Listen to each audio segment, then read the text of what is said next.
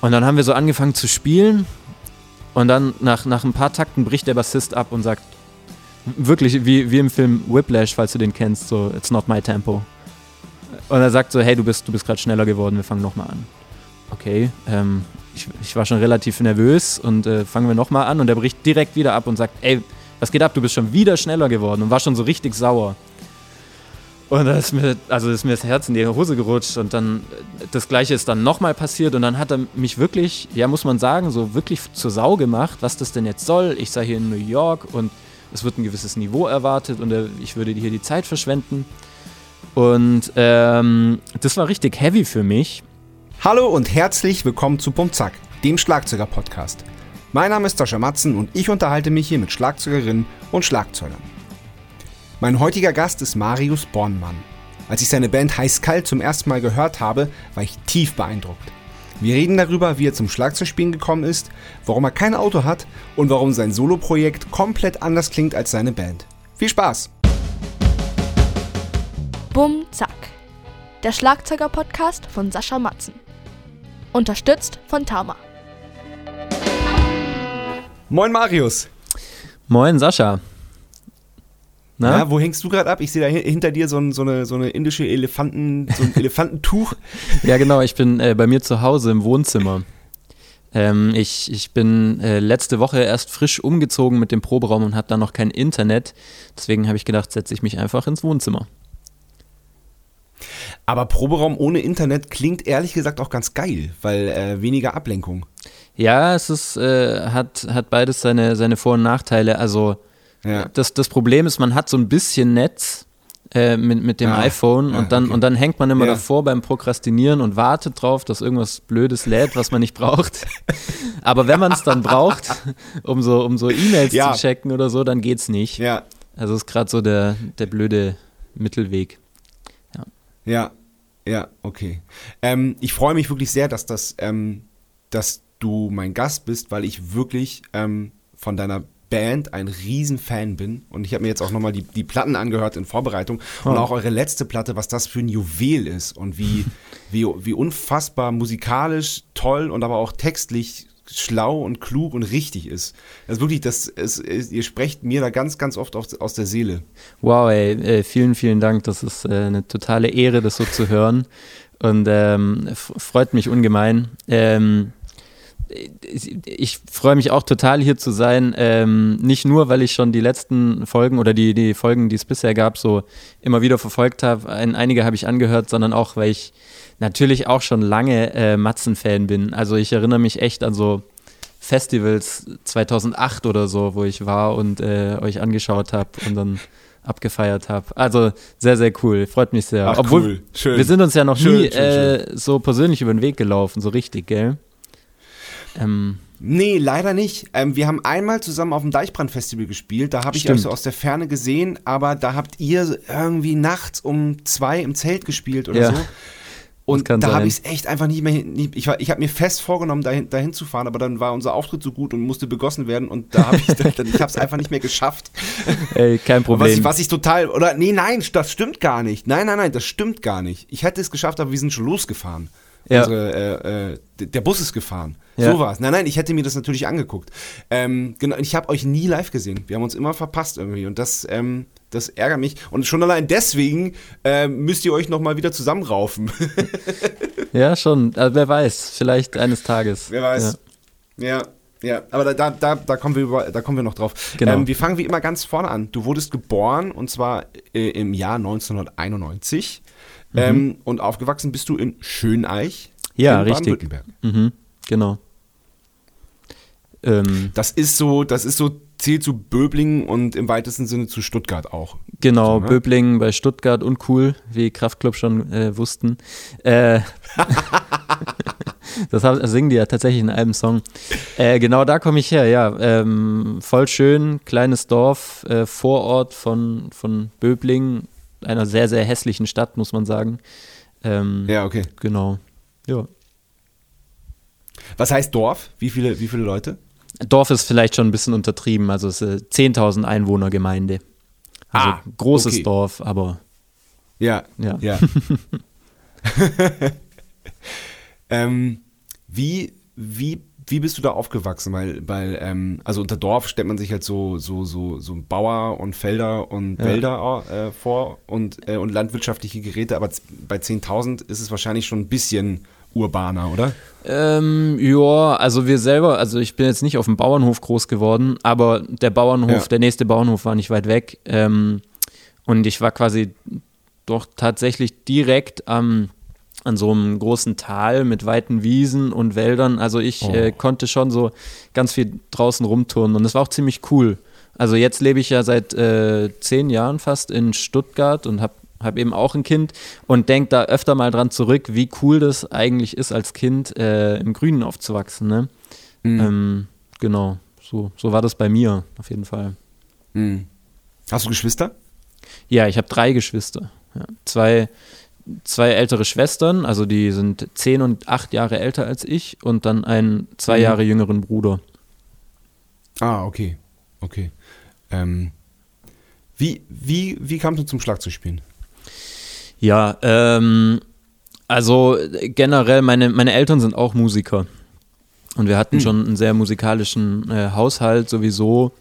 Und dann wurde man erstmal so durch ähm, Früherziehung ge gejagt, wollte ich fast sagen. Nee, da wurde man einfach hingeschickt. Und äh, mein Vater ist tatsächlich äh, Flötist und hat mir dann schon irgendwann früh einfach äh, die Blockflöte in die Hand gedrückt und gezeigt. Also äh, und dann habe ich erstmal damit angefangen und äh, kurioserweise, also ich wusste eigentlich schon relativ früh, dass ich Bock habe, Schlagzeug zu spielen. Ich habe auch immer überall Mhm. rumgetrommelt und meine ganze Familie genervt, also so ganz klassisch. Ja. Ähm, aber meine Eltern haben, haben das so ein bisschen rausgezögert. Ich glaube, die, die haben mir halt auch dieses Klassische gesagt, ähm, ja, weißt du was, wenn du anfängst Schlagzeug zu spielen, dann weißt du schon, dass du ein Jahr erst äh, auf der kleinen Trommel spielst. Und äh, haben mich immer so ein bisschen abgeschreckt. Vielleicht, vielleicht äh, wollten sie auch ihre Ohren noch ein bisschen schonen. Und dann habe ich erstmal so tatsächlich äh, angefangen, Akkordeon zu spielen, kurioserweise. Und äh, dann, aber als ich so zehn war, habe ich mich durchgesetzt und ähm, habe dann an, ja, durfte dann an der, an der Musikschule, wo mein Vater auch, ähm, äh, wie sagt man, Musikschulleiter war, durfte ich dann erstmal Ah, okay. anfangen, genau, Schlagzeug zu lernen. Ja. Ja. Ja. Und war das dann so, dass du erstmal ein Jahr an der, an der kleinen Tr- Trommel nur sein durftest? Nee, überhaupt nicht. Ähm, eigentlich ging das dann Okay. relativ fix. Also natürlich ähm, gibt es da so ein paar so, so Noten lesen und Rudiments üben. Das macht man halt natürlich auf der kleinen Trommel oder ganz am Anfang erstmal auf dem Ja. Practice Pad. Und ich Ja. muss auch sagen, ich finde das gar nicht so unsinnvoll, so im Nachhinein. Ähm, aber ich durfte dann schon relativ bald äh, das ganze Schlagzeug benutzen. Und das macht dann natürlich auch am Ja. meisten Spaß. Ne? Na, absolut, absolut, weil es ist echt äh, absurd, wie, wie oft ich das hier in diesem Podcast höre, dass erst musikalische Früherziehung und dann nur Blockflöte. Was, Ja. wo ich, wo ich, was, ich, was ich immer nicht, was ich immer überhaupt nicht verstehen kann, weil die musikalische Früherziehung sollte doch wirklich Sinn sein, da die Welt des Instrumentariums und natürlich auch der Noten und der Musik einfach kennenzulernen und nicht dann irgendwie als, als Fünfjähriger ein Jahr lang Blockflöte spielen zu müssen. Ja. Also, das verstehe ich immer nicht. Ja, also äh, ich, ich muss sagen, ich verstehe es inzwischen schon ein bisschen, da ich ja auch äh, Schlagzeug unterrichte und man natürlich so mit den Eltern dann oft so das Gespräch hat, ja, was meinen Sie, lohnt sich das denn jetzt überhaupt, äh, dass wir uns ein Schlagzeug anschaffen? Weil das natürlich dann schon irgendwie erstmal eine größere Invest äh, Investition ist als eine Blockflöte, aber auch dann braucht man den passenden Raum und die netten Nachbarn, die es nicht stört und so weiter. Ähm, und das haben natürlich nicht alle. Das ist auch so ein ganz großer, ganz, ganz arg abhängig, wo man so, ja, blöd gesagt, sozial steht. Also ich merke das immer so beim Unterrichten, ich merke halt, blöd gesagt, wo die Leute herkommen, was die für einen Background haben, Mhm. je nachdem, wie schnell oder langsam die so eine Entscheidung treffen. Und deswegen kann ich es ein bisschen verstehen, dass man vielleicht bei so einem vier-, fünfjährigen sagt, ja, hier komm, probier doch erstmal die Blockflöte und guck mal, was das mit dir macht und dann, dann sehen wir weiter.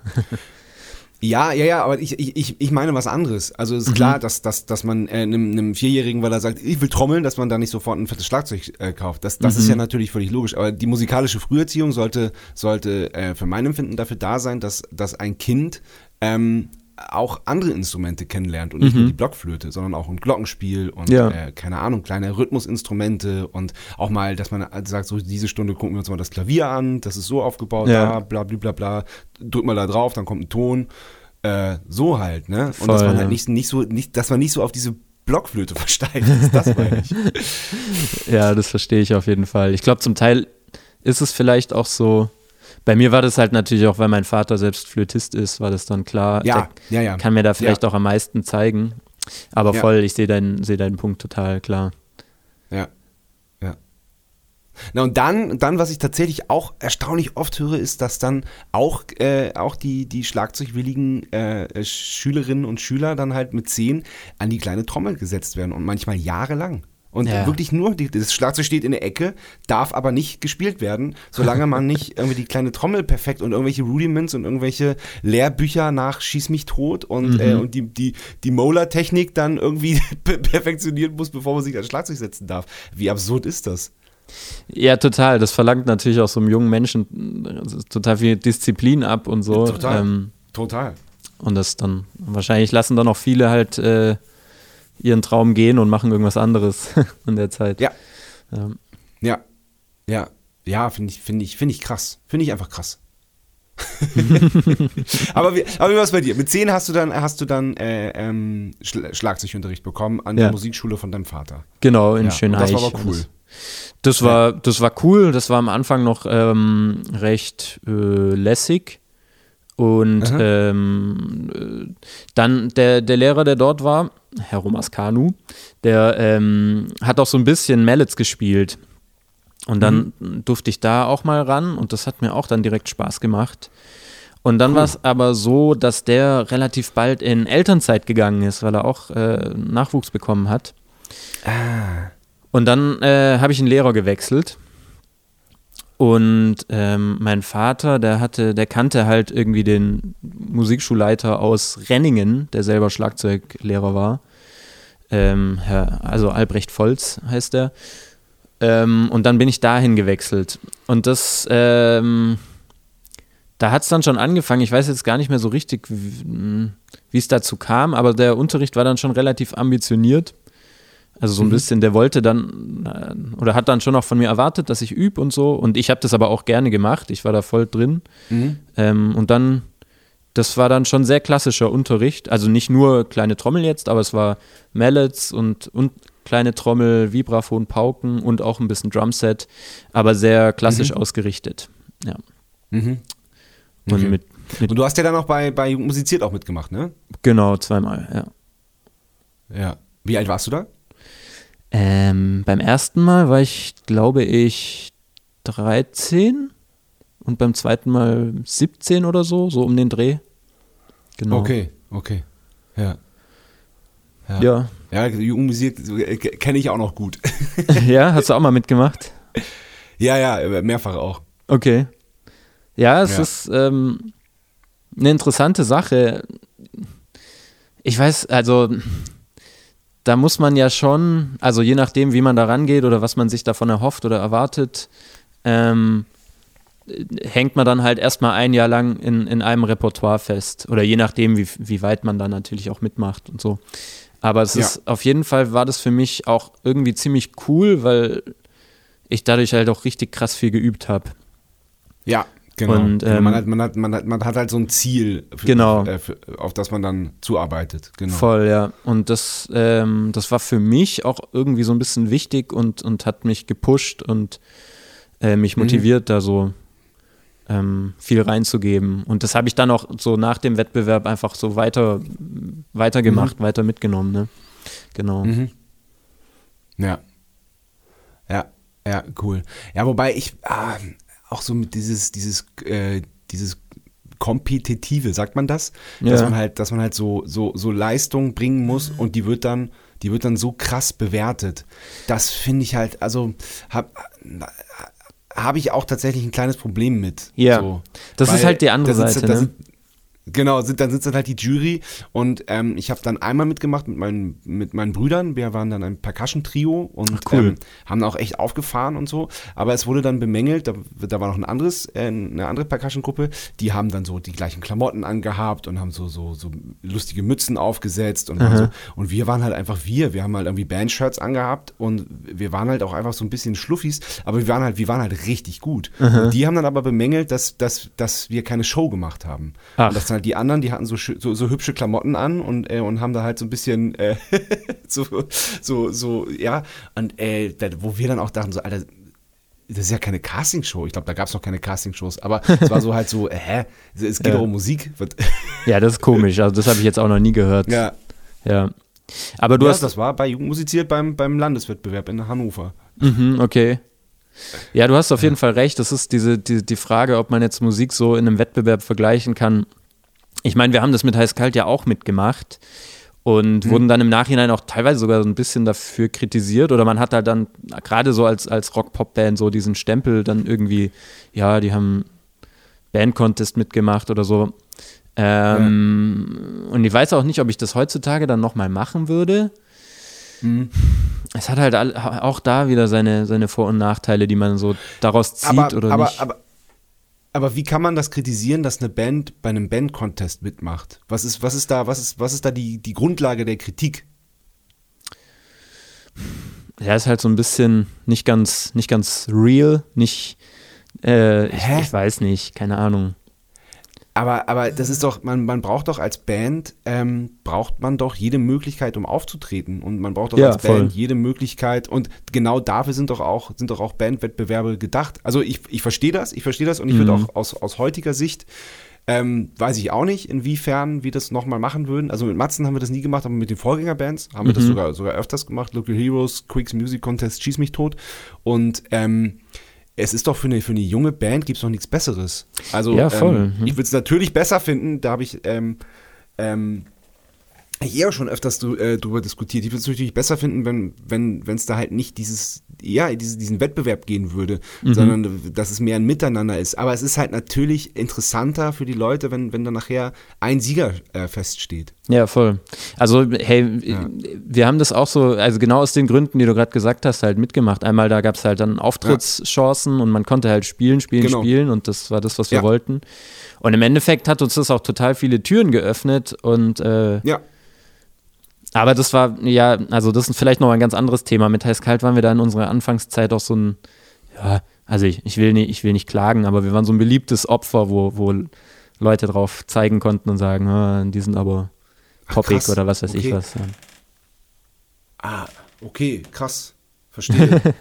das, das ist, das habe ich nicht mitgekriegt. Aber ich muss auch sagen, dass ich, ähm, dass ich euch relativ spät erst äh, auf dem Zettel hatte. Also Ja. das Debüt kam 2014. ja, genau. Genau, und 2015 habe hab ich das erst gerafft und dann ist, ist es aber halt, äh, da habe ich mich gewundert, wie das so, so lange an mir vorbeigehen konnte und, und habe es dann halt umso mehr gefeiert und geliebt. cool. Ja, du, hey, ähm, wir haben uns halt auch erstmal hochgespielt, ne? Also ich würde Mhm. auch sagen, da hast du wahrscheinlich auch so zu dem, zu dem Hype-Peak hast du es wahrscheinlich so mitbekommen, ja. Ja, Ja. genau, genau, ich denke, ich denke, ja. Hype-Peak ist aber auch Ja, ein cool. komisches Wort dafür. ist ein komisches Wort. Stimmt.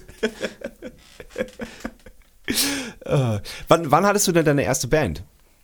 Also Ja. Das ging eher so los, du, das, du hast dann mal so in Richtung Jazz geguckt und Genau. in Big Bands gespielt und so, ne? ja, ey, du bist äh, gut informiert. Wo hast du das denn her? Ja, klar.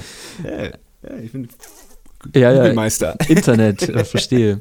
Ähm, genau, ich habe, äh, also ich, äh, ich war dann an einer, an einer ziemlich coolen Schule, also am, am, am Gymnasium in Böblingen, Albert-Einstein-Gymnasium. Und da habe ich erstmal total so viel mit, mit Jazz machen können.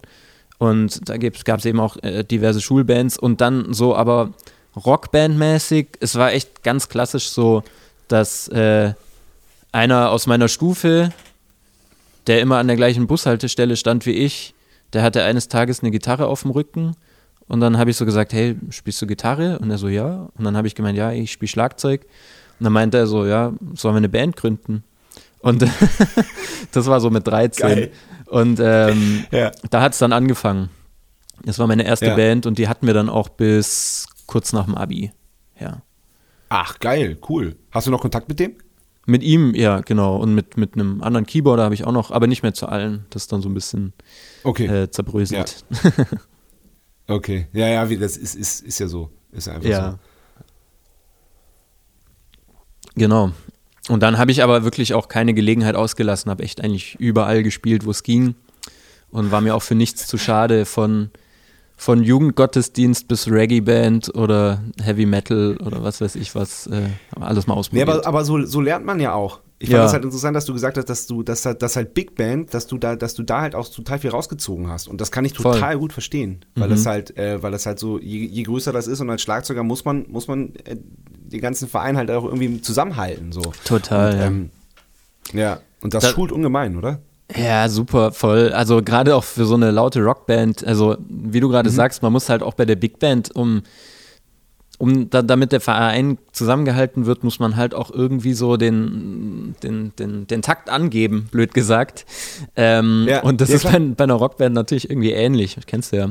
Ja. Ähm, Ja. und ja, das hat total viel Spaß gemacht. Also ähm, auch, auch eben mit so vielen Leuten und dann ähm, ja, gute Erfahrungen gesammelt auf jeden Fall. Geile, geile Musik auch. Cool. Ich liebe bis heute auch so Big Band Musik. Ist auf jeden Fall meine Schwäche. Cool. ja, ja, cool. Ähm, ich habe ja gerade mit Onkel auch einen Podcast genommen und der Ja. spielt bei Meute. Kennst du Mhm. das?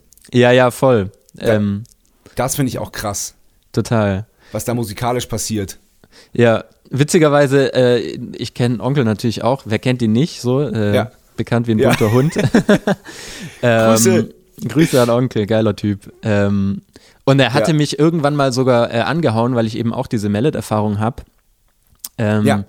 Ob ich so als, als Sub vom Sub theoretisch zur Verfügung stände.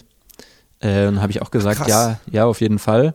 Äh, kam dann aber nie dazu. Es kam dann auch irgendwann Corona und so, das hat bisher nie Ach, geklappt. ja, ja, aber okay. äh, geile Sache, Ja, ja. Also Meute, wir haben die auch Total. mal, wir haben die mal zufällig, als wir, ich, ich glaube, in Erlangen gespielt haben, haben die am gleichen Tag im, im großen Club da gespielt, im, im E-Werk. Aha. Und zwar Ja. quasi so nachts, als unsere Veranstaltung dann vorbei war. Und das hat Ja. richtig Bock gemacht. Also sie haben da richtig, richtig Stimmung und Party gemacht. Richtig coole Sache, ja. Ja, ja, ja, ja, ja, cool. Okay, ähm, bevor wir zu heiß-kalt kommen, ähm, kommen wir zur ersten Kategorie, die da heißt entweder oder. Ja. Entweder oder. Und die erste Frage ist wie immer Bier oder Wein? Äh, ich würde mal sagen Bier, aber generell, ja, ich trinke gar nicht so oft Alkohol, muss ich sagen. Jo, aber wenn, dann vielleicht eher ein Bier, aber vielleicht auch mal ein Wein. also bin da nicht ganz so festgefahren. Okay, alles klar. Einsame Insel oder Innenstadt? Ja, gute Frage. Ähm, ich würde sagen einsame Insel. Wobei man natürlich, wenn man auf der einsamen Insel ist, dann wird man wahrscheinlich die Vorzüge von der Innenstadt auch wieder vermissen. Aber da ich jetzt gerade in der Innenstadt bin, vermisse ich gerade die Vorzüge von der einsamen Insel und dann sage ich Ja. lieber Ja. einsame Insel. Ja. ja. Ich, äh, die beste Antwort hat bis jetzt Ali Zime von den Prinzen gegeben. Der hat gesagt, äh, eine äh, entweder eine eine einsame Insel, die voller Menschen ist, oder eine leere Innenstadt. Ja, Das fand ich, das ist ziemlich genial. ja, das ist gut. Schlagzeuger oder Sänger? Äh, äh, Schlagzeug spielender Sänger, würde ich vielleicht sagen. Ähm, hast du, hast du vor, dann, also da, da kommen wir natürlich drauf zu sprechen, du, du äh, startest jetzt gerade eine, eine Solo-Karriere als Sänger. Ähm, hast du vor, das äh, auf die Bühne zu bringen live? Ja, total. Ich denke da auch gerade ganz viel drüber nach und ähm, mache mir schon Mhm. ja, Gedanken, wie ich es umsetze oder guck schon, wo das vielleicht irgendwie mal möglich wäre. Ähm, ist gerade natürlich Ja. schwierig, weil ne, wenn Corona jetzt endgültig vorbei ist, vielleicht hoffentlich, äh, dann werden die Clubs natürlich Ja. erstmal überfüllt sein mit ähm, äh, KünstlerInnen, die auf Tour, Tour gehen wollen. Ähm, aber ja, vielleicht klappt es ja irgendwann. Hätte ich auf jeden Fall Bock drauf. Okay. Und willst du da selbst, selbst Schlagzeug spielen dann? Ja, auch das ist eine gute Frage. Das ist so genau die Gedanken, die ich mir gerade mache. Ich glaube, ich würde äh, total, ich würde erstmal so als, als, vor allem als Sänger auf der Bühne stehen, aber das Schlagzeug immer auf der Bühne haben und mich vielleicht im Mhm. passenden Moment dann einfach hinsetzen und trommeln. Ich glaube, ich, das stelle ich mir gerade Ah, ziemlich cool okay. vor. Und ja, Okay. mal gucken, aber wahrscheinlich wird es sich dann einfach irgendwie ergeben, wenn man das mal irgendwie anfängt. Wird man sehen, wie Ja. es läuft. Verstehe. Mhm. Ja. Ja. Currywurst oder Kässpätzle? Ähm, da ich grundsätzlich relativ wenig Fleisch esse und vor allem ungern so Fastfood-Fleisch, würde ich mal sagen Kässpätzle. Ja. Okay. Ähm, die Ärzte oder die Toten Hosen? Die Ärzte. Also das war auf jeden Fall in meiner Jugend so, äh, habe ich die Ärzte Okay. gehört. Inzwischen habe ich mich auch mit den Toten Ja. Hosen beschäftigt, aber immer, ja, geht. Ich, ich würde sagen, immer noch Ärzte auf jeden Fall. Okay. Ich habe lustig, äh, Wom war gerade Gast, äh, der Mhm. Schlagzeuger von den Toten Hosen, dem habe ich die Frage auch gestellt. Was hat er gesagt? er hat gesagt, auf jeden Fall Ärzte. Sehr cool. Na, ich bin Hosen, ich bin Hosen, also Ärzte natürlich, aber ich bin, ich finde auch gar nicht, dass man sich entscheiden muss. Aber ich, ich liebe halt die toten Hosen, seit, seit ich, seit äh, meine großen Brüder, die, die kaufen mich angeschleppt haben. Oder früher schon. Früher schon. Äh, ich lieb, bin schon immer besessen Mhm. auf, äh, nach den toten Hosen. Auch gerade jetzt noch live. Ich liebe das, mir die live anzugucken. cool. Da lasse lass ich mir keine Gelegenheit Mhm. ent, entgehen. Geil. Also heutzutage äh, muss man sich dann natürlich nicht mehr entscheiden äh, zwischen Ärzte und Nein. Tote Hosen, aber das Phänomen ist ja, damals ähm, als, als, als Jugendlicher habe hab ich mich oder, oder haben wir uns natürlich schon so immer, da gab es halt entweder oder. Man konnte nicht beides wählen. Genau. Es, es war auch immer Genau, so Link. Linkin, Linkin Park oder Limp Bizkit, aber nicht beides. Äh. oder Ja, Rock oder Hip-Hop. Ne? Ähm, ich glaube, heutzutage Ja, genau. ist das Be- vielleicht Beides, gar nicht beides, mehr so. beides ging nicht. Ja. Ja, man muss, genau, man, man musste sich entscheiden. Das ist eigentlich absurd, ne? ja, interessant auch. Ein bisschen witzig. Ja. Ich glaube, Ja. ich glaube, der Mensch, der Mensch neigt einfach dazu, gerne so Schubladen aufzumachen. Auf jeden Fall, auf Ja. jeden Fall. Ja, super dumm eigentlich, aber Ja. ja. Okay, dann kommen wir, was hatten wir? Äh, Auto oder Fahrrad? Äh, Im Moment gerade Fahrrad viel, weil auch schönes Wetter ist und ich mir Anfang des Jahres erst ein Fahrrad gekauft habe. Ähm, aber ich habe ja, ich habe ja vorhin schon erzählt, ich habe einen neuen Proberaum und der ist relativ weit weg. Und jetzt die letzten Tage bin ich da immer mit dem Fahrrad hin. Und äh, als ich dann am zweiten Tag den Weg wusste, hat es noch eine Stunde pro Strecke gedauert. Also ich saß dann zwei Stunden am Tag auf dem Fahrrad und am Tag vorher waren es drei Wow. Stunden. Und dann war ich schon richtig schön fertig am Abend und habe dann Mhm. schon gedacht, boah, wenn ich jetzt ein Auto hätte, dann wäre das alles irgendwie viel angenehmer. Aber ja, ich versuche mich drum zu drücken auf jeden Fall. Eigentlich braucht man es nicht in der Stadt. Okay. Ja, ja, das stimmt. Ähm, selbst kochen oder Lieferservice? Meistens selbst kochen, ja doch. Außer Sushi. Aber äh, Sushi selbst machen ist gar nicht so schwer. Also natürlich, wenn man es richtig, richtig riechen, richtig machen würde. Das- Aber wenn man, wenn man Sushi bestellt, ist es ja meistens auch nicht richtig, richtig, richtig gemacht, sondern äh, es ist halt auch nur Ja, voll. Also, man- kriegt, man kriegt, man kriegt selber auf jeden Fall äh, auch genauso gut hin. ja, ich glaube, ich glaub, man müsste es einmal auschecken und wenn man dann äh, das gut Mhm. drauf hat, dann kann man es wahrscheinlich schnell und gut machen. Habe ich aber bisher noch Genau. nie gemacht und äh, wir haben ja einen Sushi-Lieferservice, den, den wir gut finden. Und dann äh, Ja, gönnen gut, wir uns das gut, hin und wieder. Ja, aber das ist, äh, wenn, wenn, wenn drei Kinder, wenn man drei Kinder hat und die alle gerne Sushi mögen, Ah, dann ja. geht das auch immer so absurd ins Geld. und wenn man das, Ja, glaub das Geile ist, wenn man das selber macht, das kostet ja nichts. Ja. Du brauchst das Reis, diese Blätter und ähm, äh, ja, wir, wir machen eh nur äh, hauptsächlich. Ja, wir haben dem Fisch so etwas abgeschworen und dem Fleisch auch. Mhm. Und ähm, Avocado ist natürlich schwer, man muss da, da auch irgendwie an vertretbare Avocados rankommen, die Ja. halt Bio drin sind und wo halt irgendwie drauf steht, äh, äh, es werden keine, keine äh, Flächen irgendwo, äh, weil die ja so viel Wasser brauchen. Ja, ja, so. genau. Ja. Und äh, genau, genau. Aber ähm, es ist ja möglich, so an Avocados zu kommen, die, wo man das irgendwie vertreten kann. Aber egal. Äh, Ja, voll. ab. Nee, voll, aber es lohnt sich auf jeden Fall bei drei Kindern, äh, das dann mal auszuchecken. Ja, voll, total. Voll. Und es macht auch Spaß, das zusammen zu machen. Das ist, das ist dann echt lustig. Hat schon Mhm. jeder, jeder so seinen, seinen Aufgabenbereich. Geil. Das ist gut. Ähm, Vinyl oder Stream? Ah ja, hey, du stellst echt richtig viele schwere Fragen. Ähm, ja, klar. Also um, um ich habe, ich habe, um, also um ehrlich zu sein, ich, ich stream meistens. Ähm, allerdings bin ich großer Verfechter von Vinyl oder physischen Produkten und finde es auch total schön. Und ich mache das dann immer so, ähm, wenn mir halt ein Album richtig, richtig gut gefällt, dann, äh, dann kaufe ich es mir auf Vinyl. Und dann feiere ich es aber auch. Und äh, wenn ich dann mal Zeit habe oder ein schöner Sonntagmorgen ist, dann, dann lege ich die auf und freue mich darüber. Genau. Aber ich habe auch irgendwann gemerkt, ich hatte so eine Zeit, wo ich gedacht habe, okay, ich kündige jetzt alle Streaming-Dienste und kaufe mir alles auf Vinyl. Mhm. Und dann hat man irgendwann auch so viel Vinyl rumstehen, die man halt nie anhört, weil es halt dann doch nur irgendwie so ein halbgutes Album war. Ähm, und da habe ich gedacht, nee. also das, das, letzte, das letzte Album auf Vinyl, was ich mir gekauft habe, kann ich vielleicht auch kurz gerne Werbung machen, ähm, ist von Zinsschauer, das Zimmer mit dem doppelten Bestand. Das war so ein Wahnsinnsalbum. Ne, also Zinsschauer, oh, cool. das, das ähm, Nebenprojekt von dem Sänger von Leoniden, von Jakob. Mhm. Und also das hat mich echt so aus den Socken gehauen, das habe ich mir ziemlich direkt dann auf Vinyl bestellt. So. Cool. Ja. ja, cool. Ja.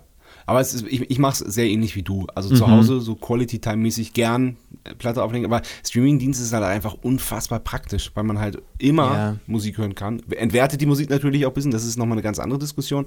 Aber äh, man kann halt auch so gut Musik entdecken dadurch. Ja, so, weil diese Alg Algorithmen, die sind ja einfach unfassbar schlau. ja, Wobei manchmal, also das, das stimmt total, die sind schlau und dann kriegt man manchmal coole Vorschläge. Aber manchmal merke ich so, dass ich dann in so einem Sumpf lande, wo mir immer das ja. vorgeschlagen wird, was ich sowieso schon kenne oder so die ähnliche Musikrichtung. Ja. Und dann denke ich so, oh, das ja. habe ich doch jetzt schon 500 Mal gehört. Wann, wann überrascht mich mal wieder was? Ähm, und dann, ich glaube, der, der Trick ist da auf so, so, so Redaktionen äh, oder so, ja, so gut, gut kuratierte Playlists zuzugreifen oder so. Kenne ich mich, mhm. kenne ich aber auch zu wenige. Habe ich jetzt leider Mhm. Ja, muss ich mal gucken. Aber manchmal mhm. denke ich, bin ich so richtig genervt von Musik, weil ich so denke, oh, es gibt gar nichts Cooles, Neues mehr. Was natürlich Quatsch ist, weil es gibt ja so viele coole neue ja. Sachen die ganze Zeit, ne? Ja. Voll. Meer oder Berge? Meer. Das ist einfach, finde ich. Berge sind auch nicht schlecht, aber ja. Meer ist einfach Meer. ja. Du hast, du hast es ja zum, zu den Bergen näher als zum Meer, oder?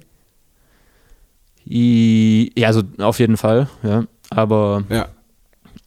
ich gehe auch nicht so oft in die Berge. Ich bin, weiß nicht. Mehr, ich finde Wasser generell, wenn man Wasser irgendwo hat, das macht mich immer zufrieden. also auch wenn ich so am Neckar entlang radel, das, äh, ich habe so instant das Gefühl, okay, ich bin gerade im Urlaub. Auch obwohl ich gerade irgendwie ja, im Proberaum fahre oder so. Aber ähm, ja, ja. ich weiß nicht genau, was das ist mit dem Wasser aber ist gut. Ja, okay. Wie ist es bei dir? In, in Wien bist du, ne? Ich bin in Wien, ja. Nein, zum, zu Wasser habe ich ja gerade ein bisschen schweres, schweres Verhältnis, weil, weil, äh, so, weil ja. jetzt am Wochenende hier so ein, so ein Regen war und äh, unser Klar. Keller vollgelaufen ist. Das, mhm. war, das war echt wie, wie in so einem Katastrophenfilm. Mhm. Ähm, aber ich habe ganz, ganz tolle Freunde in der Nachbarschaft, die sofort mit Pumpen und Nasssaugern zur Stelle waren und irgendwie stundenlang noch nachts irgendwie die, die Wassermassen da irgendwie gebändigt.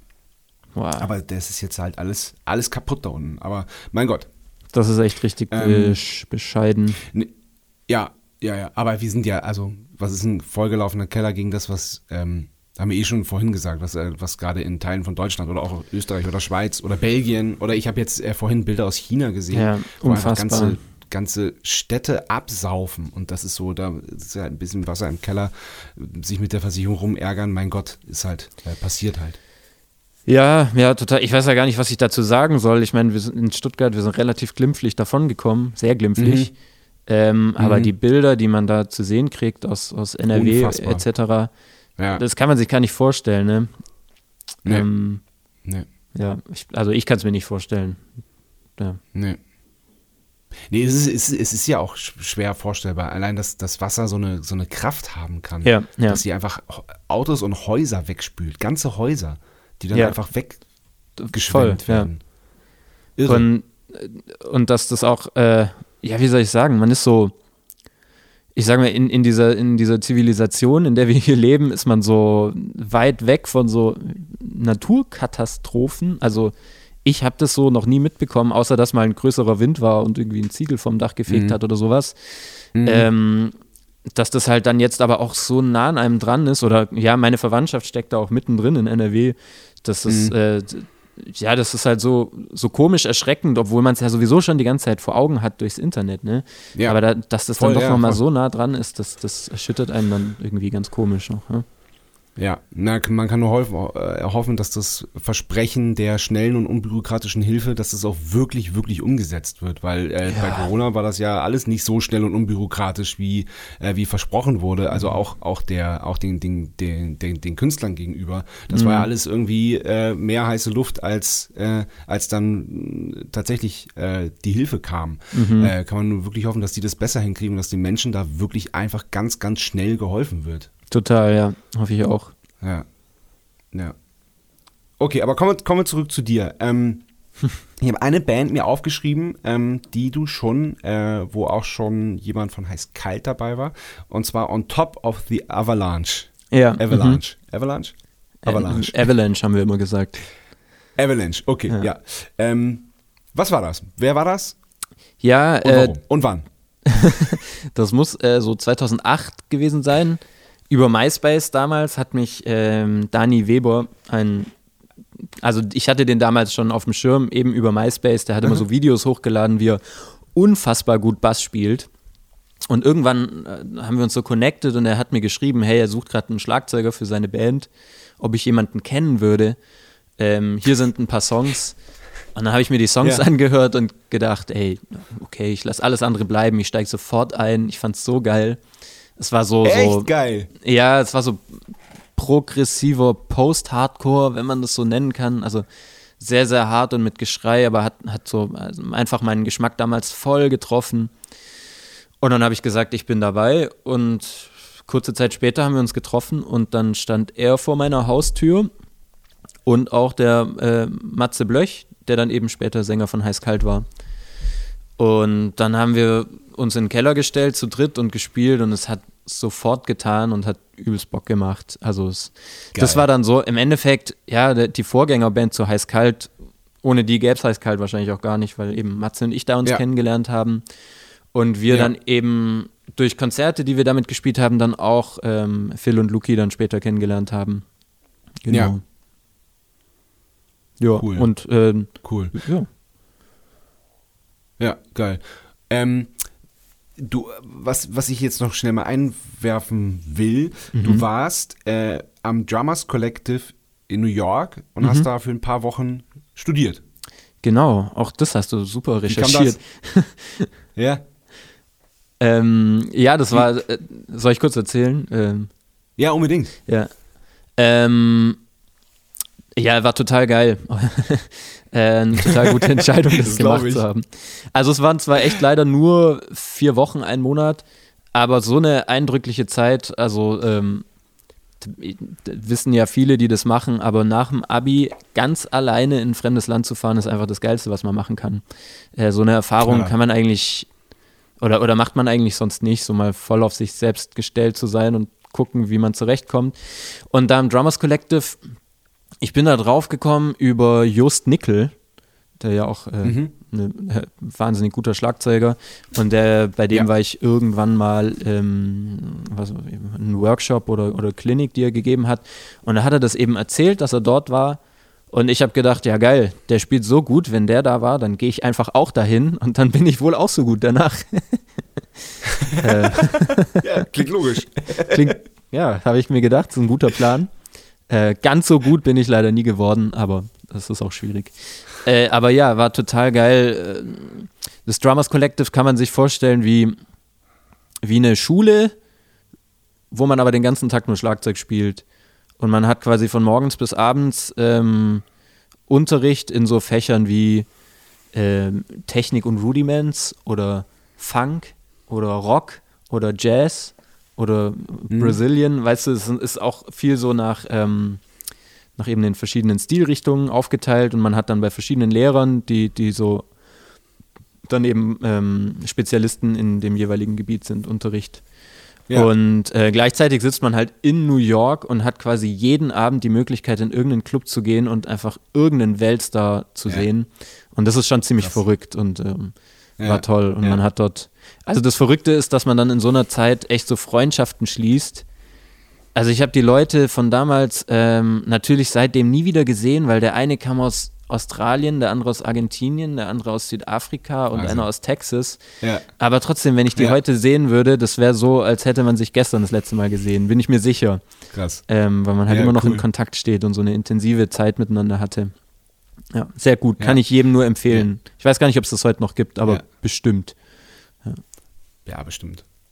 Ähm, wie, ist, dir, ist dir ein Lehrer ähm, oder irgendwas, was du, was du von jemandem gelernt hast, da besonders positiv in Erinnerung geblieben? Ähm, ja, auf jeden Fall. Mm, Ich habe zum Beispiel die Möller-Technik da das erste Mal so richtig verstanden Mhm. und Mhm. äh, seitdem auch halt so anzuwenden gewusst und so die Vorteile verstanden. Mhm.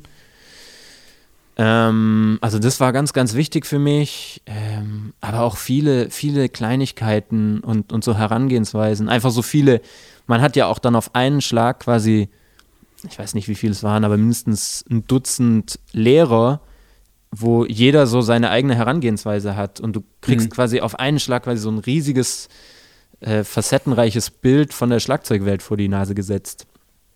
Ja. Und ähm, ja, es war auch cool. Ich erinnere mich an eine Situation, die auch sehr prägend war. Ähm, man konnte dann quasi auch Einzelstunden bei den jeweiligen Lehrern nehmen und dann habe ich zu meinem Jazzlehrer damals, äh, Peter Ratzlaff hieß der, ähm, gemeint, ja, ich, ich würde mich für, für Second Line Drumming interessieren. Also dieses, ähm, so, so eine sehr alte Spielart im Jazz, dieses dumm, tick, um, badum, tick, dun, dun, tick. So ein bisschen Ja, ja, klingt ja, das, okay. ne?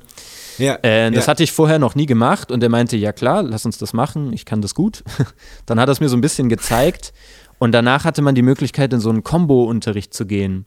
Da saß dann äh, ein Bassist und ich glaube ein Gitarrist oder Pianist und man konnte einfach mal so ein bisschen rumprobieren mit eben dieser neuen Sache, Ach, die man gelernt abgefahren. hat. ja, und das ja waren auch- geil. Ja, das waren halt auch gestandene Jazzmusiker, die dann da saßen, also aus der, ähm, aus der Szene dort.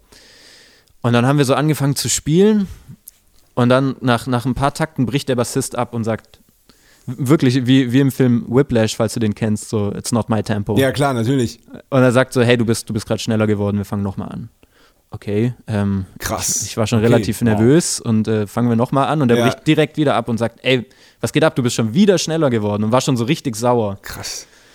Und da ist mir, also ist mir das Herz in die Hose gerutscht und dann das gleiche ist dann nochmal passiert und dann hat er mich wirklich, ja muss man sagen, so wirklich zur Sau gemacht, was das denn jetzt soll. Ich sei hier in New York und es wird ein gewisses Niveau erwartet und ich würde hier die Zeit verschwenden. Und ähm, das war richtig heavy für mich. Ja, glaube Und, ich. und irgendwann ist dann mein, mein Jazzlehrer auch so eingesprungen, hat gesagt, hey, hey, er, er probierte gerade was aus, was er neu gelernt hat und ähm, äh, alles cool, lass mal ein bisschen äh, runterregeln wieder. Aber das, das war auf jeden Fall in dem Moment so, ich war so sehr zittrig danach, es war nicht sehr cool, aber man, also auch, auch durch solche Situationen lernt man natürlich irgendwie ähm, damit umzugehen oder auch mal, auch einfach mal so krass negative Kritik zu erfahren und so äh, auf die Ja. Schnauze zu fallen. Ähm, Ja. Ist auch irgendwie wichtig. Auch wenn ich also wenn jetzt meine eigene Tochter da in dem Raum sitzt, da würde ich es ihr ja gerne ersparen. Ja. Aber am Ende des Tages lernt man doch durch solche Situationen irgendwie auch wieder was. Genau. Ja, also ja, auch sowas Fall. kriegt man Aber dann da mal mit. Ja, ja, ja, ja. Ja, glaube ich. Aber es ist, also ich stelle mir das nicht angenehm vor. Überhaupt nicht, nee. Aber was mir halt dann auch, dadurch ist halt auch dieser Film Whiplash, ich finde ihn halt Ja. genial, weil der ist auch nicht, also Absolut. Für, für jeden Zuhörer, Zuhörerin, äh, die, der den noch nicht gesehen hat, unbedingt anschauen. Gerade für SchlagzeugerInnen Ja. ist das halt ein toller Film. Aber nicht nur. Nicht nur toll, überhaupt nicht nur toll, weil genau solche Situationen, die sind halt nicht Nein, nein, nein, nicht ich, aus ich, der ich Luft meine nicht, ich, ne? ich meine, ich meine nicht nur für Schlagzeuger und Ja. Schlagzeugerinnen. ist Ach so, ja, total. Das meine ich. Der, der Film ist definitiv für alle toll. Einfach Ja. ein krasser Film. Ähm, aber ja, diese Situation, also da habe ich es eigen, am eigenen Leib so mitbekommen, aber auch schon in, in anderen Zusammenhängen habe ich so mitbekommen, wie andere Leute also gut, da wurde eigentlich selten was nach den Leuten geworfen, aber ich habe schon mitbekommen, wie Leute einfach aus Bandproben rausgeflogen sind in, in Big Bands oder Orchestern. Und ja, schon krass. Ja. Äh, da musste ich übrigens auch, du hast ja äh, auch eine Folge mit Philo gemacht. Mhm. Und die Folge fand ich total gut. Also, ich mache hier gerade mal so ähm, Cross, äh, Cross-Promo für, für diese Folge mit ihr, Ja. weil sie das Ja. auch so total gut zusammengefasst hat, dieses Problem der, der Institutionalisierung in so Bereichen wie Klassik und Jazz, wo dann eben so gewisse Hierarchien herrschen und die jeweiligen Leader oder, oder Dirigenten oder wer auch immer dann eben vorne steht, auch manchmal komplett ihre Rolle übertreiben und äh, Ja. so ausrasten. Ja, ja, voll. Das gibt's auf Ja, jeden ja. Fall. Aber ich weiß jetzt gar Ja, nicht, wie wir da hingekommen sind. Sorry, was du sagen? Äh, über, ne, bei Fido ist es ja, kommt ja noch dazu, dass sie äh, POC ist und Total. eine Ja. Mhm, ja. Frau. Ja. Und das wiederum kann wir ich mir dazu halt gekommen, äh, wegen, nicht. Ja. genau, wir sind äh, wegen deiner Erfahrungen, die du, die du beim, äh, beim Drummers Collective gemacht hast, beim, beim, äh, beim sensiblen äh, Jazzbassisten. ja. Also abgesehen davon, das war auch eine gute Erfahrung, aber abgesehen davon war es auch einfach Ja. eine tolle Zeit und ähm, bei weitem nicht Ja, alles so schlimm wie jetzt diese eine. Situation. ja, klar. Ja, klar. Ich meine, du, du, du warst ja da, um, um was zu lernen. Und Genau. ähm, das ist ja, das hat ja Eindruck hinterlassen bei dir auf jeden Fall. Total, bis heute, ja. Ich denke da immer noch dran zurück. Ja. Ja. Ja. Ja. Ja. Okay, aber äh, kommen wir dann jetzt mal endlich zu Heißkalt. Ihr habt euch 2010 dann gegründet aus Mhm. mehreren Bands, oder? Nicht nur aus ähm, On Top of the Avalanche, sondern da, da war auch noch eine andere Band, die Ja. da mit reingemischt wurde, oder? Genau, im Endeffekt war es so, ähm, wir, äh, das waren halt zwei Bands. Big Spin hieß die andere Band und wir eben on top of the Genau. Avalanche. Und es war eben diese Zeit kurz nach dem Abi, wo viele aus den Bands halt auch dann weggegangen sind. Also Dani, unser Bassist, ist nach Mannheim gegangen zum Studieren. Und äh, bei Big Spin waren es der, der Jojo und der Alex, äh, Schlagzeuger und Gitarrist, die auch, der eine ist nach Wien übrigens und der andere nach Hamburg damals. Ja. Und dann ähm, ist relativ schnell, also gleichzeitig hatte Matze halt schon so Songs auf Deutsch geschrieben, die so ein bisschen anderen Vibe hatten als On Top of the Avalanche damals. Ja. Und er wollte die eben umsetzen. Und relativ schnell stand dann so das Line-up, so automatisch. Man wusste halt, okay, wir tun es mit den beiden zusammen. Und zu dem Zeitpunkt waren wir auch schon gut befreundet dann mit denen. ja. Genau. Und ähm, dann war eigentlich alles klar. Und durch die ganzen Erfahrungen, die man halt dann so in seiner Jugend macht, ähm, da hat man ja schon so viel gelernt. Und wir haben dann eigentlich relativ straight versucht, das ganze Gelernte auch ganz bewusst umzusetzen und einfach Vollgas zu geben. So, ja. also gerade so Sachen wie veranstaltet man ein Konzert, wie schreibt man einen Pressetext, wie macht man anständige Bilder und so Sachen, wo, wo man ja als Band erstmal auch lernen muss, wie das geht. Diese Sachen, die kon total. konnten wir am Anfang schon halt dann und genau. Ja, super. Ja. Jo. Dann habt ihr aber, ihr habt aber vier Jahre gebraucht, um euer Debüt rauszubringen. Ihr habt so vorher so schon so EPs gemacht und natürlich Mhm. Konzerte gespielt. Ähm, ha- habt ihr euch bewusst Zeit gelassen oder hat das gebraucht, bis es angelaufen ist? Ähm, Ähm, ich kann es gerade gar nicht mehr so genau sagen. Ich würde jetzt mal behaupten, wir haben erstmal haben wir einfach versucht zu spielen, spielen, spielen. Und für diesen Zweck haben wir erstmal eine, so eine kleine Demo-EP aufgenommen. Und das haben wir auch direkt als allererstes eigentlich gemacht. Und dann haben wir erstmal gespielt und gespielt, bis irgendwann halt was passiert ist. Und das kam dann durch diesen ähm, Bandwettbewerb, von dem wir es vorhin hatten, den Play-Live-Wettbewerb hier in Baden-Württemberg. Dadurch wiederum haben wir dann ähm, das erste Mal so ein A&R kennengelernt, der irgendwie gemeint hat, hey, er hat Bock mit uns zusammenzuarbeiten. Das war damals der äh, Jan-Simon Wolf von Universal Publishing. Und äh, der wiederum hat uns dann so ein bisschen, äh, wie sagt man, verbreitet in der Musikindustriewelt. Und ähm, dann haben wir uns mit einem Haufen Leute getroffen. Ich weiß nicht, das, wie das bei euch in der Anfangszeit war, aber so eine kuriose Zeit, wo man jede Woche mit irgendjemandem zum, so zum Mittagessen eingeladen wurde. mh. Und, nee, war ähm, bei uns, das war bei uns nicht so. nicht so. ja, Nein. also da hat man auf jeden Fall ein paar verrückte Sachen erlebt. Ähm, aber ja. äh, lange Rede, kurzer Sinn. Ich glaube, dann wurde so, dann ist so der Plan entstanden, eben auf so, einen, so einen zündenden Moment zu warten, wo es dann Sinn macht, mhm. ein Album zu veröffentlichen. Und das haben wir dann eben dann mit Label und einem ganzen Konstrukt, was dann drumherum entstanden ist, gemacht. Ja, genau.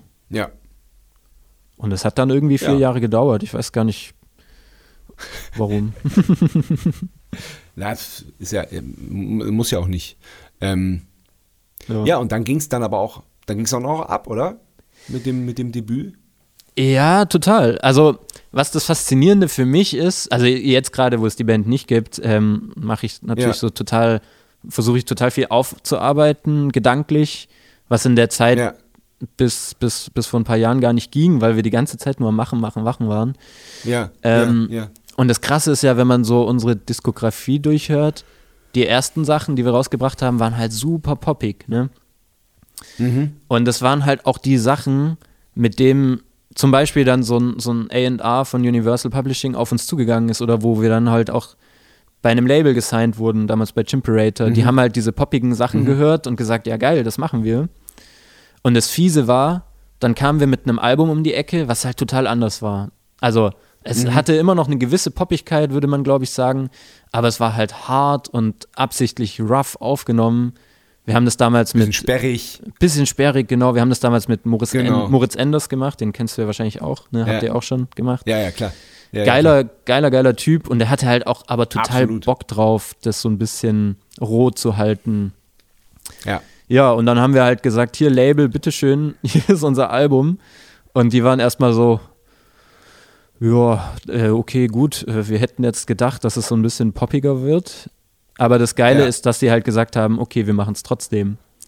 Und Super, ähm, ja. verrückterweise hatten wir aber dann dieses ganze fette Budget, was da dann halt so reingepumpt wurde, auch so, ich weiß nicht, da hing dann am Ende, weiß nicht, irgendwelche Major-Vertriebe oder so auch noch dran. Ich weiß nicht mehr genau, wie das war. Ja, ja. Aber die, diese, dieses rohe, harte, düstere Album wurde dann eben mit so, einem, mit so einem großen Budget auch promoted. Also, gab es echt so absurde Situationen. Wir hatten dann so, ein, so eine Radio-Promo-Reise, äh, was man dann ja. halt so macht im, im Pop-Bereich. Aber die ganzen Radiostationen, zu denen wir gekommen sind, die wollten nur unsere alten Lieder spielen und gar nicht die von dem Album, was wir gerade promotet haben. was ja. dann irgendwie Oder natürlich könnt, verständlich könnt, könnt ist. Ihr in der Morning, könnt ihr in der Morning Show noch eine Akustikversion spielen? genau, so ungefähr. Ähm, ja, ja, ja. Aber da hat man schon gemerkt, okay, da treffen gerade, das, das ist gerade irgendwie sehr seltsam platziert, aber natürlich irgendwie auch geil für uns, weil wir die Möglichkeit hatten, mal irgendwie sowas, sowas Hartes äh, auch groß aufzuziehen. Das hat dann irgendwie schon noch Spaß gemacht. Ne? Ja, ja, voll gut.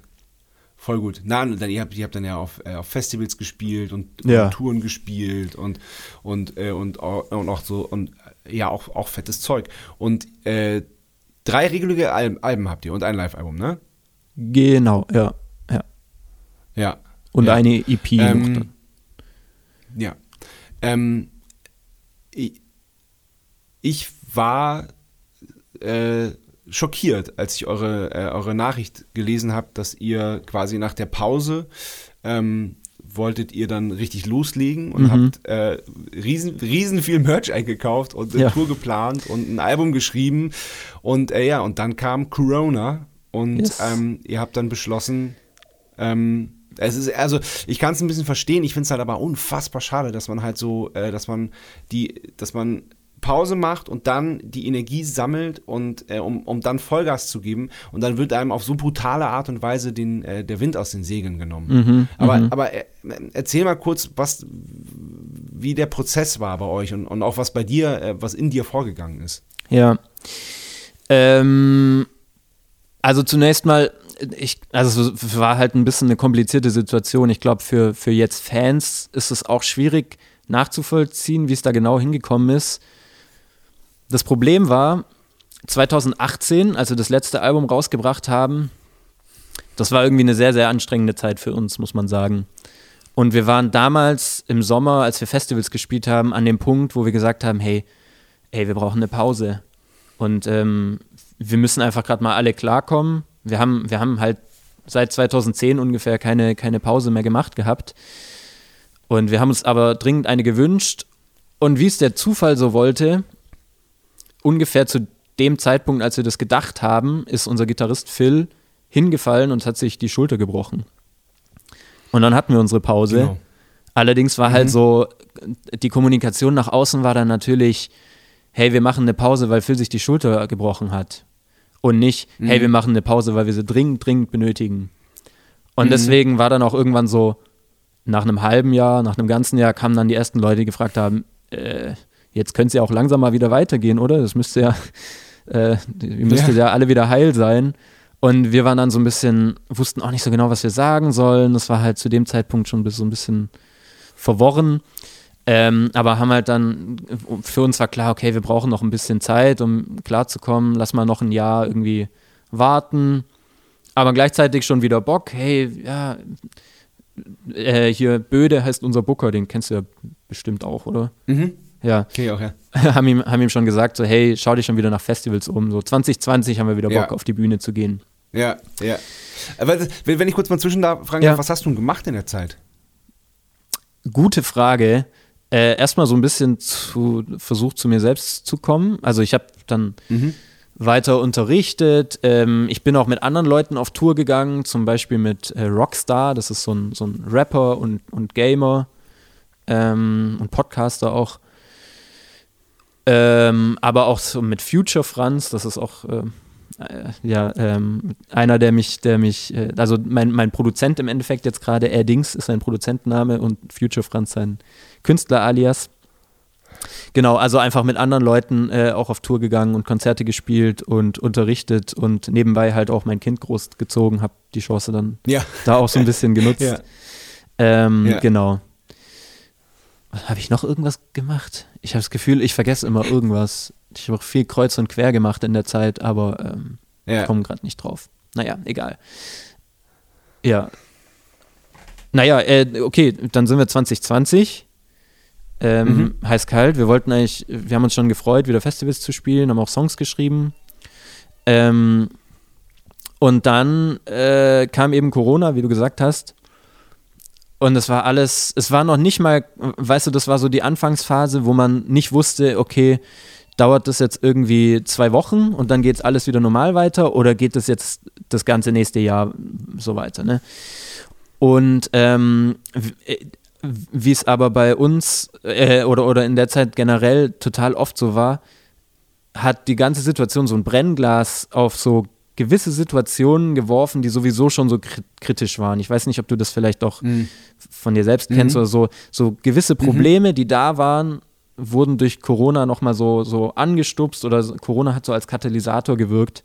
Und so war das auch bei uns. Also wir haben einfach gemerkt, durch diese, durch diese Krisensituation, in der wir auf einmal waren, haben wir gemerkt, okay, wir funktionieren gerade als Band gar nicht mehr richtig. Erstmal wohnt jeder in einer anderen Stadt, also einer in, einer in Mannheim, einer in Leipzig, einer in Berlin und ich in Stuttgart. Und wir haben auch total unterschiedliche Zielsetzungen oder, oder ähm, äh, Erwartungen von der Band. Also jeder wollte irgendwie was anderes. Für den einen war das nur noch Nebenprojekt, für den anderen war das immer noch Hauptprojekt und halt auch Haupteinkommen. Ähm, und der eine wollte Vollgas geben und der andere wollte eher so ein bisschen langsam machen. Und wir haben dann einfach gemerkt, hey, das passt gerade alles nicht. Und dann gab es so diesen, diese, so eine Woche, wo man sich Gedanken gemacht hat und dann diesen einen Tag, wo man sich zusammen telefoniert hat und gesagt hat, hey Leute, da hat der Erste irgendwie gesagt, ich will nicht mehr und dann hat der, der Zweite irgendwie gesagt, ja, dann will ich auch nicht mehr. Und dann haben wir das so auf Eis gelegt. Und es war erstmal total traurig, aber für mich Ja, voll. ja, ja, genau. Also für mich war das halt aber gleichzeitig auch extrem befreiend, Mhm. weil man natürlich zu dem Zeitpunkt dann so fast zehn Jahre lang, oder, oder ja, ja genau, fast zehn Jahre lang in so einem Ding drin war, in man, also aus dem man aber auch nicht rausgekommen ist. Mhm. Äh, und ähm, also ich, ich zum Beispiel jetzt, und das, da kommen wir dann irgendwann zum nächsten Thema, ich äh, habe mich halt, ich war die ganze Zeit in dieser Schlagzeugerrolle gefangen oder habe mich gefangen gefühlt ähm, und, und mich da auch so ein bisschen in die Ecke gedrängt gefühlt, muss ich sagen. Also hat natürlich niemand beabsichtigt äh, und ähm, ich habe das meinen Bandkollegen gegenüber auch offen kommuniziert, dass es mir halt schlecht geht. Und den anderen ging es auch mhm. aus anderen Gründen schlecht so, ne? Das war jetzt nicht nur mhm. ich. Ähm, aber für mich war das dann so befreiend, als es hieß, okay, die Band gibt's nicht mehr. Da habe ich erstmal angefangen zu heulen. Und so am nächsten Tag wusste ich halt, okay, ich schreibe jetzt eigene Songs. Und es war so eine ganz, mhm. ganz einfache Entscheidung zu dem, in dem Moment mhm. dann auf einmal. Ja. Und ähm, ja, von daher, ich sehe das halt gar nicht, also für mich ist das alles nicht nur negativ gewesen. Im Gegenteil, es war eigentlich sehr, sehr positiv erstmal. Jetzt mit der Zeit werde ich wieder so langsam wehmütig und denke mir so, oh, ah, okay, verstehe. Was, was war das für eine geile Zeit und ja, ja. Gibt's, kann man nicht nochmal irgendwann eines Tages hm, äh, und so weiter und ich so fort. Ich glaube dran. Ja, du, ey, ich glaube, es sagt auch von uns allen, sagt niemand, oder, oder äh, es sind alle so, ja, sag niemals nie. Die Zeit wird es mhm. zeigen. Und wir sind auch alle noch, das, mhm. das ist das Geile, wir sind halt alle noch befreundet und haben es geschafft. Ja. Und uns da so als Freunde und wer, wer weiß, ob ihr das, ob, und ihr, wer weiß, ob ihr das noch wäret, wenn ihr nicht den Schlussstrich gezogen hättet. Genau, genau. Das ist, glaube ich, ganz wichtig, ja. da auch immer zu sehen. Ja. Ähm, ja. Das, das verstehe ich. Das, das ist ein Argument, was ich akzeptieren kann. ja. ähm, bevor wir jetzt zu, zu deinem, äh, zu deinem Solo-Projekt kommen, was jetzt mhm. ähm, wo du jetzt gerade quasi, ähm, wo es jetzt gerade richtig losgeht, ähm, kommt die zweite Kategorie. Die heißt normalerweise, Sebastian Matzen hat eine Frage. Mhm. Sebastian Matzen liegt aber mit einer Sommergrippe flach und wir oh schicken nein. an dieser äh, Stelle liebe Grüße und gute Besserung. Ja, ja, ganz aber es gibt ja noch mehr Matzens. Deswegen kommt jetzt die Kategorie Johannes Matzen hat eine Frage. Ja, bitte. Johannes Matzen hat eine Frage. Ich grüße euch, ihr beiden Schießbudenhäschen.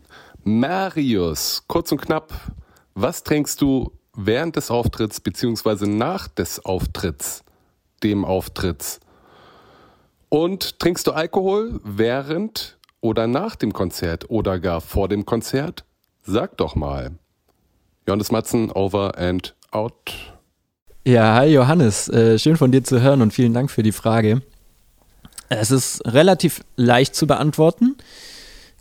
Ähm, ich bin da, also bei Heiß-Kalt auf jeden Fall super straight. Ich trinke davor gar keinen Alkohol und äh, während des Auftritts trinke ich eigentlich auch nur Wasser. Und ähm, ich sag mal, wenn man jetzt so auf Tour ist und die nächsten Tage auch immer noch was vorhat, dann trinke ich danach, habe hab ich mir irgendwann so das Ritual angewöhnt, danach einfach irgendwie einen Radler zu trinken oder vielleicht auch zwei, aber mehr auch nicht. Und okay. war da bei Heiß-Kalt auf jeden Fall immer sehr diszipliniert, weil ich so in der Anfangszeit gemerkt okay. habe, ey, wenn ich das nicht bin, dann, dann passieren einfach Fehler. Und wenn ich diese Fehler darauf zurückführen kann, dass ich Alkohol getrunken habe, dann, dann habe ich ein wirklich schlechtes Gewissen, weil das hätte ich verhindern können. Ähm, okay, aber die, genau. die, die Erfahrung, dass du, dass du, dass du aufgrund von Alkohol Fehler gemacht hast, die hast du aber schon gemacht, oder wie? Ja, Alkohol oder manchmal auch natürlich so ein ähm, wie sagt man das, so eine äh, Hip-Hop-Zigarette oder so. Ja. Die, ähm, das ist auf jeden Fall, ja, da ist man dann einfach, ich weiß nicht, äh, inwieweit du da Erfahrungen mitgemacht hast, aber bei mir ist das dann manchmal so gewesen, da hatte ich auf der Bühne einfach kurze Aussetzer und wenn es nur so eine Millisekunde war, mhm. darüber mhm. habe ich mich dann halt geärgert. Wenn mhm. es passiert aus anderen Gründen, dann ist mir das, dann ist, finde ich das nicht so schlimm. Aber wenn es deswegen passiert, ja. dann weiß ich mir richtig in den Arsch. Ja. ja. Ist lustigerweise bei mir ganz genauso. Mhm. Und ich habe dann wirklich auch irgendwann ganz straight gesagt, ähm, kein Schnaps vorm Konzert, kein Bier vorm Konzert, weil eben genau sowas dann passieren kann. Und ich habe auch, ich habe auch teilweise, also ich habe dann ein Bier vorher getrunken und äh, beim Schnaps, das habe ich ganz schnell gelassen, habe ich dann, habe ich dann halt so mit Wasser angestoßen. Ähm, ich habe so, so länger Aussetzer mhm. gehabt. Ich dachte, ich dachte so, ich habe jetzt gesagt, das Lied ist jetzt zu Ende. War es aber gar nicht. und dann habe ich halt echt, dann habe ich echt ganz, ganz, ganz konsequent gesagt, so, nee, ich trinke, also ich trinke jetzt mal, ähm, mal vor den Zugaben dann mal das erste mhm, Bier. Oder mhm. auch meinetwegen auch schon irgendwann im Set, dass, dass ich dann dem Tourmanager winke und das, das Bierzeichen mache. und äh, das, das kommt vor, aber, aber ähm, vor dem Konzert ganz straight auch gar nichts. Ja. Ja, also ich habe so, ich glaube, da muss sich jeder selbst ein bisschen kennen oder jede, jeder und jede.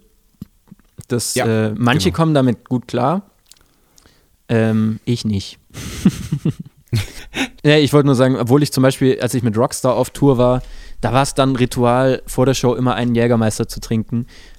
Und mhm. fast schon so aus Gruppenzwang. Oder äh, da war es halt, halt auch so, wir waren nur zu zweit auf der Bühne, nur er und ich. Ach, okay. Und ähm, das, dann wollte ich, habe ich gesagt, okay, bevor du jetzt alleine deinen Jägermeister trinkst, dann komm, trinken wir zu zweit. Und dann verbindet es einen natürlich auch nochmal anders. Äh, dann hat man eine, zu yeah, zweit eine andere Connection. Aber das ist, glaube ich, die einzige Aussage. Ja. Was wolltest du gerade sagen noch? Okay, alles klar. Ich wollte sagen, dass es auch Musiker gibt, die sagen, ähm, so ganz nüchtern kann ich gar nicht auf die Bühne. Ja, das finde ich dann so ein bisschen gefährlich an dem Punkt dann, würde ich sagen. Ja, es ist, ist, ist natürlich gefährlich, ja, ja. aber ähm, ja. Aber ja. auch da muss, muss das jeder, jeder selber wissen. Klar, voll. Also ich finde es, ich glaube, wenn man sagt, okay, so ich, ich, ich trinke ein Bier und dann bin ich locker, das verstehe ja. ich. Das mache ich in normalen sozialen Situationen auch gerne so. ähm, aber wenn man sagt, okay, ich brauche auf jeden Fall meine drei Bier und äh, Jackie Cola und so. Dann, äh, und dann bin ich irgendwie zwei Wochen auf Tour, so, oder vier Wochen ja. oder noch nee, länger. Nein, nee, nee, das Dann ist, muss das man sich vielleicht Gedanken das, machen. genau, ja, gebe ich dir recht. Gebe ich dir recht. Okay, Marius, ähm, unser gemeinsamer Freund Benjamin Mürchin, den ich an dieser Stelle ganz herzlich grüßen möchte. ja, liebe Grüße, ähm, Benny. Wegen dem bist du hier, mehr oder weniger, weil ähm, der betreut dich promomäßig ähm, bei deinem Soloprojekt. Mhm. Was du direkt nach dem Ende von Heiß Kalt oder nach der Pause von Heiß Kalt ähm, hast du gesagt, okay, ähm, das Kapitel ist jetzt erst erstmal beendet, ähm, ich, ich ziehe mein eigenes Ding durch. Und dann hast du unglaublich viele Songs geschrieben. Ja, also erstmal habe ich sehr viele Songs geschrieben und dann habe ich aber auch sehr viele wieder in den Mülleimer geworfen. Und dann sind ein paar ja. übrig geblieben, die ich ganz gut fand. Ja. Ja. ja. Genau. Ähm, also die, die, die, Songs, ich, ich habe die EP gehört, Benny hat sie mir vorab geschickt, freundlicherweise. Mhm. Ähm, es ist nicht das, was man vom Heiß-Kalt-Schlagzeuger erwarten würde. Nee, überhaupt nicht. Und das ist natürlich nee. für mich auch, auch ein bisschen das Spannende dran, äh, gleichzeitig aber auch natürlich das Schwierige. Ich versuche das immer so ehrlich wie möglich zu kommunizieren oder habe das jetzt bei der ersten Single versucht, dass ich den Leuten halt ja. sage, hey, hört bitte rein, aber ich sag's vorweg so, es ist, es klingt nicht so wie heiß kalt, sondern es ist ungefähr das komplette Gegenteil. Ja. Ja. Ja. ja. Ähm, aber, aber warum ist das so? Ich glaube, also wie es halt so ist, ne, jeder Mensch ähm, besteht aus ganz, ganz vielen Facetten. Und ich habe mich so gefühlt, dass ich halt die letzten Jahre über da immer nur einen Teil von ausleben konnte. Und zwar den, der bei halt, halt bei Heiß Kalt eine Rolle gespielt hat, der so, ja, erstmal Schlagzeug spielen und laut und wüst und ähm, auch viel traurig und ernst und so, melancholisch. Ja. Und das habe ich geliebt. Also, das ist auf jeden Fall ein riesiger Teil von mir, wo ich auch ganz ehrlich sage, ey, das liebe ich immer noch. Ich höre super gern auch solche Musik. Mhm. Äh, aber ich höre mhm. auch super gern andere Musik. Ich höre auch super gern poppige Musik und ähm, ich ja. vor allem liebe ich halt gute Melodien. Und äh, das war mir beim Songwriting auch dann, habe ich gemerkt, okay, also jetzt bei dieser Sache geht es mir einfach darum, gute Melodien zu schreiben und aus dem Bauch raus Musik zu machen, ohne zu viel drüber nachzudenken. Natürlich wollte ich auch nicht, dass es am Ende dumm wird. Ich, ähm, mhm. ich hoffe, das ist es nicht geworden. Aber ich wollte einfach so wenig Gedanken drüber machen. Es ist auch nicht alles nur gute Laune, sondern es ist Steckt auch manchmal so ein bisschen Wehmut oder sowas mit drin. Aber es ist eben lockere, poppige Musik. Und wenn man damit was anfangen kann, dann gerne mal reinhören. Ja, oh ja, unbedingt reinhören. Auf jeden Fall. Ähm, wie, wie, sind denn, wie sind denn da jetzt die Pläne? Wie, wie es da weiter bei dir? Ja, gute Frage, weil der erste Plan, der war erstmal, das überhaupt zu veröffentlichen. Und das ja. habe ich jetzt gemacht und tatsächlich ist das jetzt gerade die große Frage, was passiert denn als nächstes? Also ich habe jetzt einen Song veröffentlicht, der nächste kommt Mitte, Ende August und ähm, dann kommen nochmal zwei im Laufe des Jahres. Und hey, ich hoffe, dass ich irgendwann damit auf die Bühne kann. Dass ich irgendwie, ähm, oh, ich weiß, wir haben da vorhin schon drüber gesprochen. Ich weiß gerade nicht mehr, ob, das, ob die Aufnahme schon gelaufen ist oder nicht. Die ist schon gelaufen. Ah, okay, dann habe ich schon erzählt. nee, einfach. Ähm, ja, das war, das, genau. war, das war bei Entweder oder. Ah ja, genau, Genau. genau, genau. Du weißt das sehr gut. Ja. Ähm, ja, ich hoffe einfach, damit, dass ich damit irgendwie auf die Bühne kann. Ähm, Ja. Und äh, ehrlich gesagt will ich einfach mehr davon jetzt schreiben. Ich, ich sitze auch gerade schon wieder dran. Ich, ich möchte Cool. noch mehr Songs schreiben. Ich weiß gerade noch nicht, ob ich die dann weiterhin erstmal so als Singles rausbringen oder ob ich da irgendwann ein Album mache. Ähm, das steht gerade noch ein bisschen in den Sternen. Ähm, ich lasse es gerade erstmal alles auf mich zukommen und es ist auch total schön und auch ein bisschen überwältigend tatsächlich, weil es, der Unterschied ist dann halt am Ende doch, dass man alles alleine macht und alles alleine entscheidet. Mhm. Das bin ich natürlich bisher Mhm. nicht gewohnt. Ich hatte immer noch so zwei, drei Bandkollegen, die da mitgearbeitet und mitgedacht haben, hatten, haben. Ja. Ähm, genau, da muss ich, da finde ich mich gerade rein und es macht aber total viel Spaß und ist total spannend für mich, ähm, einfach mich auch da mal auszutoben. Und die, der erste Single-Release und das Feedback dazu war total cool oder auch total schön. Ähm, und ja, jetzt, jetzt mal gucken, wie es weitergeht. Ich habe gerade auch noch nicht auf alles eine Antwort, aber Ja, kommt hoffentlich ja, ja, noch. Okay. Ja, cool. Dann ähm, lass uns noch Werbung machen für, dein, äh, für, für, deinen, für deinen Schlagzeug-Online-Kurs, den du machst. Ah ja. Das finde ich nämlich Mhm. auch super interessant. Und vor- Und jetzt kann ich ja sagen, aus dem Intro habe ich relativ viele Informationen gezogen über dich. Ah, interessant. Ah. Ja, und Verstehe. zwar machst du es auf Band Drumming, heißt das, ne? Genau. Und erklär Also- mal kurz, was das ist. Ja, das war eigentlich, eigentlich ein bisschen so eine, so eine Schnellschussidee, die ich hatte. Oder, oder die Idee, nee, die eigentlich ist die schon relativ lang oder, oder hat die schon lang äh, in mir gebrodelt. So, da ich ja auch unterrichte, äh, habe ich gedacht, okay, ich hätte Bock, irgendwie auch mal was online zu machen. Ähm, Gibt es ja auch total viele Formate heutzutage auf YouTube oder was weiß ich. Ähm, und mir hat aber immer so ein bisschen der passende Rahmen dafür gefehlt. Also, weißt du, wo fängt man an, wo hört man auf? Das Thema ist natürlich unendlich.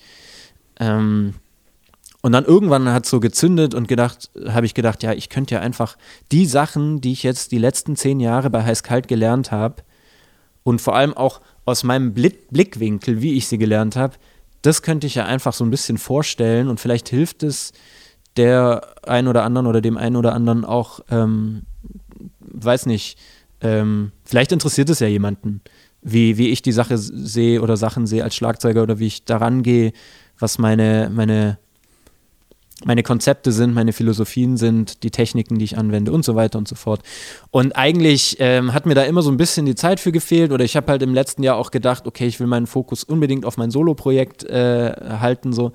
Aber dann hatte ich so zwei Wochen, ähm, die aus irgendeinem Grund leer waren, wo ich nichts zu tun hatte, weil ne, auf irgendwas Ja. habe ich gewartet, ich weiß nicht mehr genau. Und dann habe ich gedacht, ja gut, was mache ich jetzt? Ich, ich bin unglaublich schlecht darin, zwei Wochen einfach nur rumzusitzen und nichts zu machen. Dann habe ich gesagt, ja okay, jetzt mache ich halt diesen Kurs. Und habe das dann auch direkt äh, quasi über Instagram Story, habe ich das so angekündigt und die Leute gefragt, ob sie da Bock drauf hätten. Und da kam mega gutes Feedback Ja. gleich. Ja, Und dann hatte ich den Salat. Und dann musste ich es auch durchziehen. Also ich habe mich selbst ein bisschen dazu dann äh, quasi da reingeritten. Aber es war total cool. Es hat mega Ja. viel Spaß gemacht. Und es hat auch Spaß gemacht, sich nochmal mit den alten Heiß-Kalt-Songs auseinanderzusetzen. Also Mhm. ähm, ich habe einige Playthroughs im, im Rahmen dieses Kurses dafür gemacht und ganz viele Transkriptionen. Mhm. Also ich würde mal sagen, wenn man Heiß-Kalt-Fan ist oder Fanin und Schlagzeug spielt, ähm, dann ist es der ideale Kurs. Aber auch wenn man jetzt einfach äh, nur, oder was heißt nur, einfach in einer Band spielt und ähm, Schlagzeugerin ist, dann äh, kann man da so viel rausziehen. Oder auch einfach mal vielleicht einen anderen Blick, Blickwinkel sehen. Also ich, mir ist es schon noch wichtig, das zu sagen. Ich sage da halt so meine Meinung und meine Erfahrungen. Und es gibt aber auch 100 pro viele SchlagzeugerInnen, die ganz andere Erfahrungen gemacht haben. Und das ist auch super und okay. Ähm, aber wie ich halt selbst da zum Beispiel im Drummers Collective gelernt habe, manchmal ist es genau das, ganz, ganz viel verschiedenen Input zu haben und sich dann am Ende rauszusuchen, was passt für mich. Ähm, manchmal ist das genau das Richtige. Und deswegen Ja. hoffe ich, äh, dass das genau der Effekt ist, den die Leute davon haben. Jo, und ja. hat Spaß gemacht, auf jeden Fall für mich. War eine sehr coole Erfahrung, das zu machen. Und äh, Ja, äh, den Link dazu äh, findet man ganz einfach in meiner Instagram-Bio für die Leute, die das jetzt interessieren sollte. Äh, einfach auf marius.musik. In meiner Bio gibt es so einen Link und da findet man den Kurs. Jo. Und da findet man auch deine neue Musik. Auch das, genau, ja. Ja, genau. Ja, super. Vielen Dank. Hat Hey, Spaß gemacht. Auch das hat ich- Spaß gemacht. Ich danke dir recht herzlich. Äh, war echt äh, ein großes Vergnügen und eine sehr, sehr große Ehre. Äh, wie, wie am Anfang habe ich es, glaube ich, schon gesagt, ähm, ich habe jetzt schon einige Folgen gehört und es hat immer schon richtig Ja, Spaß gemacht cool. zuzuhören. Und deswegen habe ich mich sehr gefreut, dass das jetzt auch zustande gekommen ist. Ja. Cool. Ja, Alles klar. Dann äh, hoffe ich, dass wir uns bald mal im echten Leben. unbedingt. Treffen? Ja. Cool. Alles klar. Tschüss. Mach's gut. Ciao. Das war Bum Zack. Bis zum nächsten Mal.